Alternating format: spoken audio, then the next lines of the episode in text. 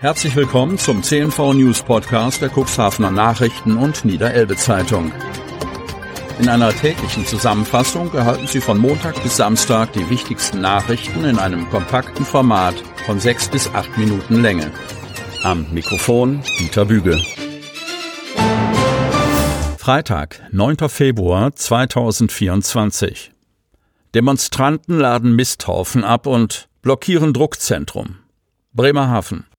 Mehrere Traktoren, Transporter und Pkw haben in der Nacht zu Donnerstag das Druckzentrum in Bremerhaven, wo auch die Cuxhavener Nachrichten und Niederelbe Zeitung gedruckt werden, blockiert.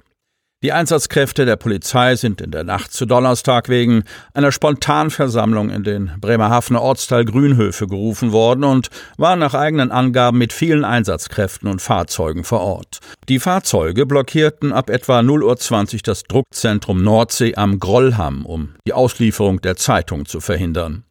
In dem Druckzentrum werden auch die Cuxhavener Nachrichten und die Niederelbe Zeitung gedruckt. Zu einer verzögerten Auslieferung der Printausgaben gab es im Cuxland nach Information unseres Medienhauses aber nicht. Anlass der Versammlung war die Unzufriedenheit der Teilnehmenden mit der Berichterstattung über die zurückliegenden Protestaktionen, teilt die Polizei mit Bezug auf die Nordsee-Zeitung mit.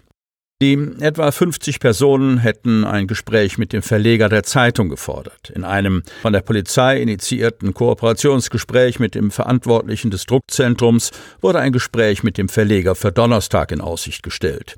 Daraufhin wurde die Versammlung beendet und die Zufahrt zum Druckzentrum wieder freigegeben. Laut Polizei entfernten die Demonstranten den vor dem Druckzentrum abgeladenen Mist nach Beendigung der Versammlung. Um 2.50 Uhr war der Einsatz beendet. Matthias Dietzenblanke, der Verleger der Nordsee-Zeitung, hat sich mittlerweile in einem ausführlichen Statement in den sozialen Medien zu den Vorfällen vor dem Druckzentrum geäußert. In Reaktion auf die Blockade Anmerkung der Redaktion, habe ich unsere Berichterstattung noch einmal gesamtheitlich gesichtet. Dabei kam ich zu der Bewertung, dass unsere Zeitung ausgewogen und differenziert berichtet hat stets bemüht, ein breites Spektrum an Perspektiven abzubilden und die Wahrheit zu suchen. So Dietzen Blanke. Der Verleger weiter. Ein Kooperationsgespräch zwischen den Demonstranten und unserer Redaktion ist ein wertvoller Schritt. Gleichermaßen hätte es dazu nicht eines Protestes bedurft, sondern nur den Griff zum Telefon. Es ist entscheidend, dass wir alle Medienleserinnen und Leser sowie die gesamte Gesellschaft anerkennen, dass Dialog und gegenseitiges Verständnis der Schlüssel zu einem gesunden demokratischen Diskurs sind, erklärt der Verleger der Nordsee-Zeitung und mahnt, die Pressefreiheit ist ein unverzichtbares Gut in unserer Demokratie. Angriffe darauf, sei es nur physische Blockaden oder durch Angriffe auf die Integrität unserer Arbeit, dürfen wir nicht tolerieren. Kreuzfahrtforum in Cuxhaven vor der Hanseatic. Vor der Kulisse des am Stäubenhöft liegenden Kreuzfahrtschiffes Hanseatic Inspiration werden am Dienstag, 28. Mai, in den Hapaghallen Touristiker und Schifffahrtsexperten und Expertinnen zum dritten Kreuzfahrtforum in Cuxhaven zusammenkommen.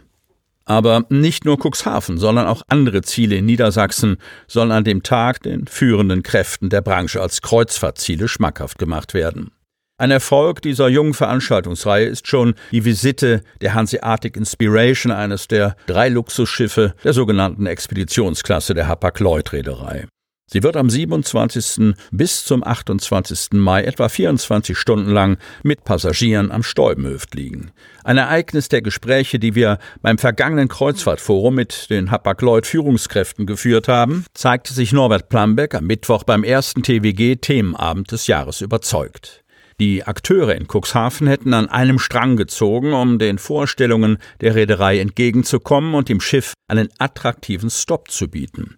Wir wollen der Kreuzfahrtbranche zeigen, dass wir das hier aber auch an anderen Orten sicherstellen können, so Norbert Plamberg, Vorstandsvorsitzender der Tourismuswirtschaftsgemeinschaft Cuxhaven, kurz TWG. Normalerweise steuern die drei Schiffe der mit fünf Sternen ausgezeichneten Expeditionsklasse Hanseatic Nature, Hanseatic Inspiration und Hanseatic Spirit häufig exotische und Extremzielen wie die Antarktis oder Spitzbergen an, wo sie ihren jeweils nicht mehr als 230 Passagieren exklusive Erlebnisse bieten. An vielen Orten gehen die Schiffe auf Rede vor Anker. Die schönsten Regionen der Welt warten auf Sie, wirbt die Reederei und stellt mit einer Norddeutschland-Kurzreise Cuxhaven, Sylt und Helgoland auf eine Stufe mit Zielen wie Papua-Neuguinea oder den Amazonas.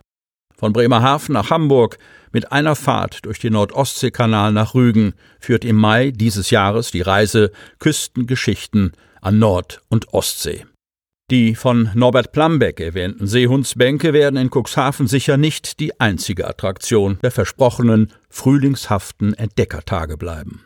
Unter anderem vor Helgoland wird das Schiff auf Rede bleiben. Zodiac-Fahrten, Zodiac sind robuste Schlauchboote, gehören zu den angekündigten Unternehmungen. Neue Chefin für die Klinik in Otterndorf. Die Geschäftsführung im Krankenhausland Hadern in Otterndorf steht fest. Der Arbeitsvertrag ist unterschrieben. Zum 1. April fängt die Klinikgeschäftsführerin im 94-Bettenhaus an. Sie bringt viel Expertise mit und startet mit klarem Signal. Der Interimsgeschäftsführer Harald Zarte kann demnächst wieder in den Ruhestand gehen. Die Verantwortlichen aus Landkreis und Samtgemeinde haben sich für Jennifer Schroth als Klinikgeschäftsführung entschieden. Das Vorstellungsgespräch hat uns alle überzeugt, macht Landrat Thorsten Krüger deutlich. Und das Gremium war breit aufgestellt. Es bestand aus Medizinern, Personalrat, Gesellschaftern und Aufsichtsrat. Der Lebenslauf der Oldenburgerin liest sich beeindruckend. Jennifer Schroth, Jahrgang 1979, ist studierte Gesundheitsökonomin und examinierte Krankenschwester. Zuletzt arbeitete sie ab Anfang 2023 als Krankenhausdirektorin im Franziskus Hospital Haderberg und im Krankenhaus St. Raphael Osterkappeln der Nils-Stensen-Kliniken in Georgsmarienhütte. Zuvor war sie unter anderem als stellvertretende Geschäftsführerin und kaufmännische Leitung des St. Bernhard Hospitals in Brake und in verwaltungsleitender Position im Klinikum Wilhelmshaven tätig. Nach Ostern am 1. April werde sie in Otterndorf anfangen, sagte sie unserem Medienhaus. Sie habe sich auf die Ausschreibung hin beworben, weil sie in dieser Klinik ein Haus mit Zukunft sehe. Sehr genau habe sie sich vorher über die Klinik informiert und fand die Position interessant. Deutlich machte sie, ich bin nicht hierher gekommen, um ein Haus abzuwickeln. Vielmehr freue sie sich sehr darauf, die Mitarbeiterinnen und Mitarbeiter kennenzulernen. Und die werden eine Chefin erleben, die die Pflege von der Pike auf gelernt hat, um sich dann beruflich weiterzubilden. Insgesamt mit dem MVZ in Cuxhaven sowie der MVZ-Nebenstelle Otterndorf zählt die Krankenhausgesellschaft 320 Beschäftigte. Sie hörten den Podcast der CNV Medien. Redaktionsleitung Ulrich Rode. Produktion Win Marketing, Agentur für Podcast-Produktionen.